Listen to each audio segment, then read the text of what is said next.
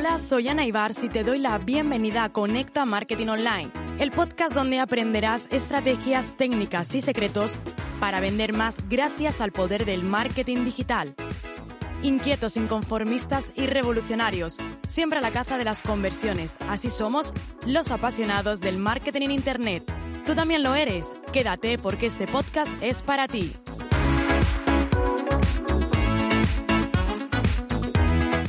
Una pregunta que me hacéis en muchas ocasiones es todos los talleres, conferencias online que realizo. Y es que con el tiempo me he creado mi propio ritual. Al final dicen que cada maestrillo tiene su librillo. Y efectivamente, así es. Así que quédate porque en este episodio te voy a contar cuáles son los siete pasos, además, siete pasos que yo realizo para preparar, preparar talleres y congresos online. Lo primero de todo quiero compartir contigo, seguramente si me conoces ya, sabrás que nunca, jamás, de los, jamás, jamases, nunca, repito, no sé si he dicho nunca, pero lo vuelvo a decir, comparto el mismo taller o el mismo contenido en dos conferencias diferentes o en dos talleres diferentes. Me gusta siempre cambiar, me gusta siempre variar. Puede haber que haya algún contenido de un taller que haya dado que esté relacionado con otro, incluso con una formación que dé y puede estar relacionado con otro, pero nunca jamás hago copia y pega o nunca jamás cojo exactamente la misma presentación o el mismo contenido y simplemente lo preparo, lo cambio y vuelvo a trabajar o vuelvo a salir con él al escenario. Nunca, ¿vale? Siempre me gusta cambiar y variar, sobre todo por la primera condicionante y el primer check que yo realizo y es quién es el cliente, quién es la persona, quién es el usuario para el cual estás dando ese taller y cuál es el nivel de conocimiento que tiene, e incluso en el sector. Eh, nosotros eh, justamente en este mes es un mes completamente de muchísimas ah, formaciones personalizadas para grandes empresas, talleres online para alumnos, conferencias también, participo en congresos de marketing digital en total son seis este mes y te aseguro que para cada uno de estos talleres, congresos y conferencias y formaciones, el contenido que se da es completamente diferente. De hecho, cambia inclusive hasta la presentación es diferente, es decir, hasta el diseño de la presentación varía.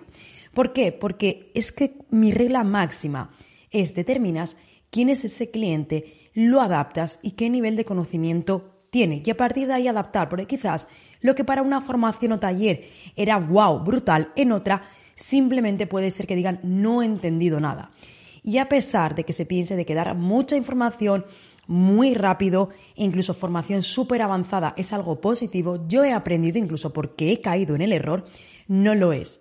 Porque de nada sirve una audiencia que viene a escucharte a un taller, que viene a verte una conferencia y después termina y dice, no he entendido absolutamente nada. Eso te puedo asegurar que no es positivo. Así que lo primero de todo, determina y conoce quién es ese cliente ideal. Eh, la próxima semana también imparto una formación, otra, otra de las muchas que tengo en este mes, y hemos preguntado, obviamente, a la persona correspondiente que por favor nos complete un briefing. En ese briefing es un briefing en el cual nosotros determinamos y le hacemos unas preguntas que nos ayuda a definir cuáles son sus necesidades, su problema, en qué le gustaría ahondar, qué quieren aprender, qué esperan después de la formación, después del taller y el entrenamiento, y también incluso cuál es su nivel, ¿no? Y ponemos diferentes numeraciones del 1 a 5 para que nos puedan ir poniendo. Ese es el primer paso. Segundo lugar, investigar. Tienes que decir, aunque ya con esta información a mí me queda claro y me ayuda a adaptarme a lo que el usuario quiere, en el caso de que no sea una formación, que sea por ejemplo en un congreso o un taller, yo sé o determino o pregunto cuál es el tipo de público que va, qué conocimientos tienen, si es un público más emprendedor o un público más empresario, ¿no? Aunque en este caso no puedo enviar ese briefing, pero igualmente pregunto y me documento. En segundo lugar, investigación. Aquí tenemos que investigar. Como sabes, bueno, en mi caso desde la agencia Dinamiza Digital estamos todo el día con clientes, con lo cual hace que de todo lo que tenga que hablar, o por lo menos en lo que yo me siento cómoda, lo que considero que es mi expertise, que es la parte de publicidad online y estrategia digital, estamos día a día, con lo cual las novedades, los cambios y actualizaciones lo sabemos, pero aún así hay que investigar. Tienes que investigar, tienes que ver qué novedades, si han habido cambios o actualizaciones y que quizás a ti no te hayas dado cuenta o incluso pudiera ser que donde tú te encuentres aún no ha llegado. Sobre todo cuando las formaciones cruzan el charco. Damos formaciones incluso de España para países de Estados Unidos, para países de Latinoamérica y quizás es posible que lo que en España, que es donde yo me encuentro, no esté implementado la funcionalidad, no aún no tengamos acceso, en otros países sí, y por ello es necesario que lo conozcamos y que investiguemos. En tercer lugar, reviso los comentarios de mi audiencia. Mira, te cuento un secreto. Nosotros tenemos un documento en el cual vamos apuntando eh, todo lo que tiene que ver con comentarios que nos realiza nuestra audiencia, nuestros seguidores en redes sociales, la comunidad, lo que me escribís a través de Instagram, lo que nos escribís por los mensajes de WhatsApp, cuando incluso hablamos por teléfono con clientes de la agencia, es decir, vamos como apuntando todo, tenemos como el área, ¿no? Es decir, ¿de qué es el área? Parte de orgánico, Facebook o Instagram Ads, si es parte de Google Ads, si es de YouTube es decir, tenemos como diferentes eh, departamentos hemos hecho, bueno, en este caso es como diferentes necesidades que pueda estar que pueda tener el usuario, y luego vamos poniendo esos comentarios que nos van dando. Pero es que en ocasiones el usuario que simplemente te contestan a través de Instagram o te ponen, oye, me encanta tu contenido, me encantaría ver un contenido hablando de esto, esto que puede parecer de, ay, muchas gracias, eso para nosotros tiene un valor incalculable y es lo que cogemos y apuntamos en este documento. Además es un documento como súper loco, no es un documento en el cual simplemente vamos apuntando y tenemos en cuenta siempre y cuando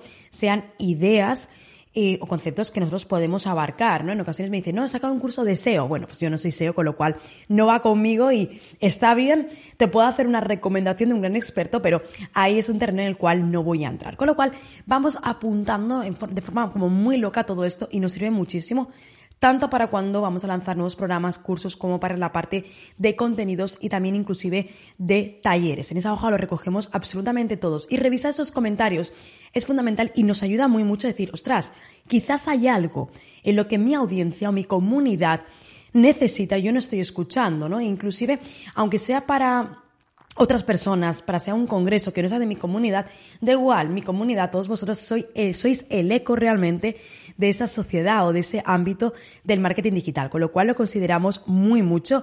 Eh, incluso si llega el fin de semana y a mí me decís algo, es un pantallazo, se lo envío a la Project Manager para que el lunes lo suba a todo. Es decir, es como que no dejamos perder absolutamente ninguna oportunidad, pero todo no es que exista un gran protocolo de no, tienes que subirlo, no, es como muy fácil, se envía, lo enviamos a WhatsApp, lo enviamos a través de Slack y la persona correspondiente lo sube a este documento y ahí lo vamos recogiendo absolutamente todo.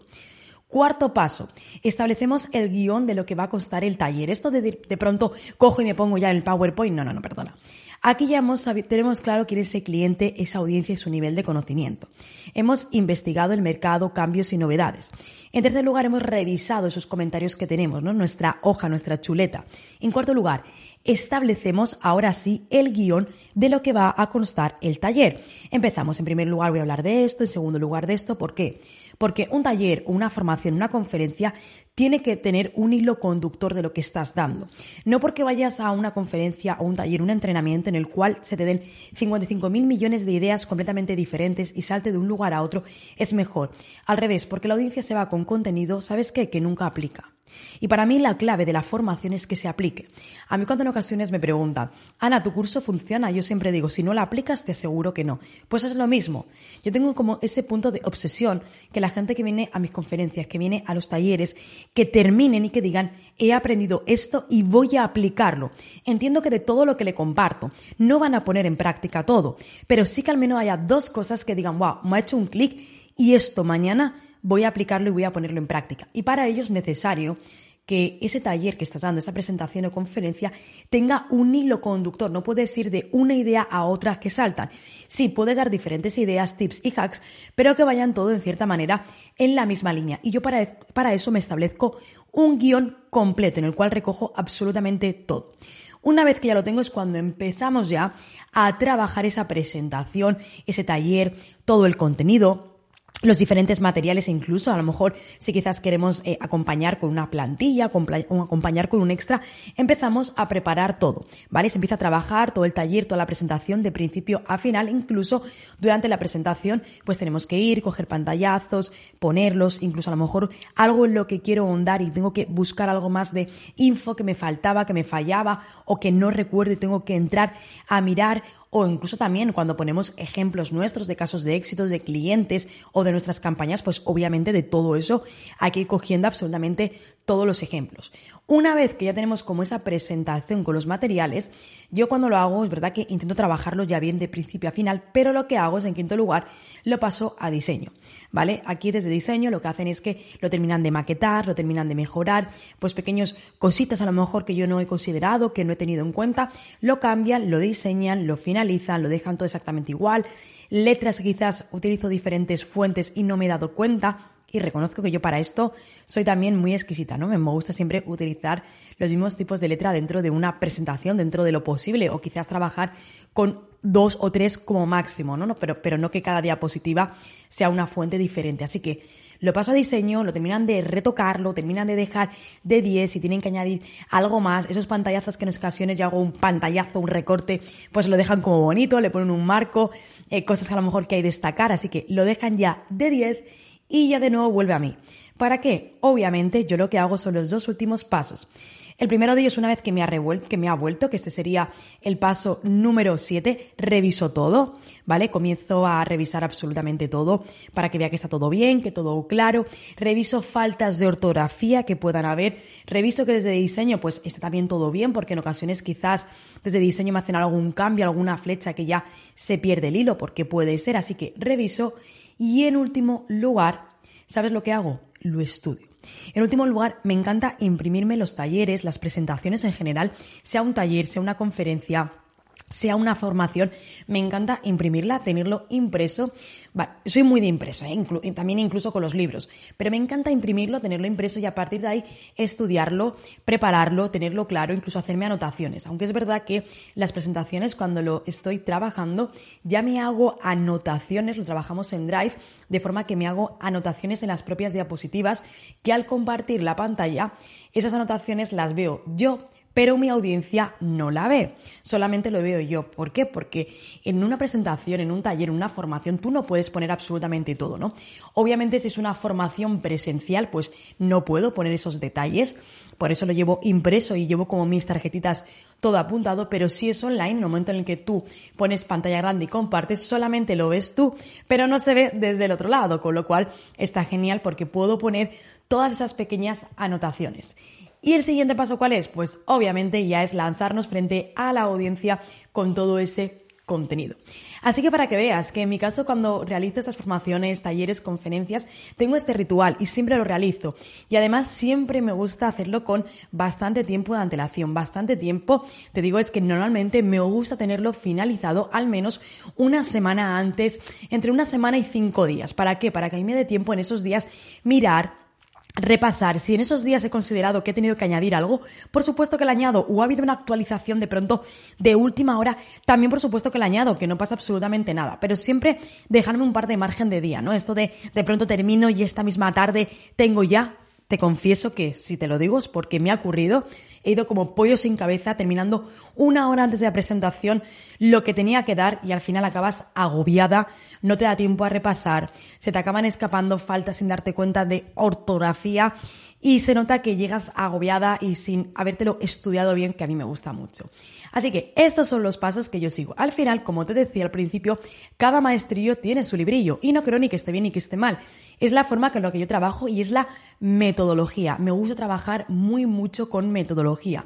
No solamente a mí me ayuda a trabajar, sino también eh, intento transmitir esta metodología al equipo de trabajo para que sepan incluso en qué fase yo me estoy encontrando, ¿no? Cuando yo les digo, oye, ahora mismo estoy con el guion, ellos probablemente saben que lo siguiente va a ser ponerme a hacerlo y lo siguiente va a ser enviarlo a diseño. Así que esta es la metodología que yo he diseñado, es la metodología que utilizo, es simplemente un pequeño guion, pero me ayuda, me estructura, genera un orden de principio a final y es fundamental. Es fundamental para poder crear esos contenidos en los talleres, para también sentir que tu audiencia o tu comunidad también es escuchada en el caso de que sean para ellos o incluso si es para un cliente, es una formación para un cliente, que ese cliente se sienta que por supuesto también está escuchado, ¿no? Que lo que quería que aquello que esperaba de esa formación, de ese taller, es así, incluso en conferencias también, ¿no? Porque al final la persona o el grupo de personas o la agencia que organiza ese evento lo que quiere realmente son unos conferencistas que el público diga wow, ¿no? Entonces también el preguntar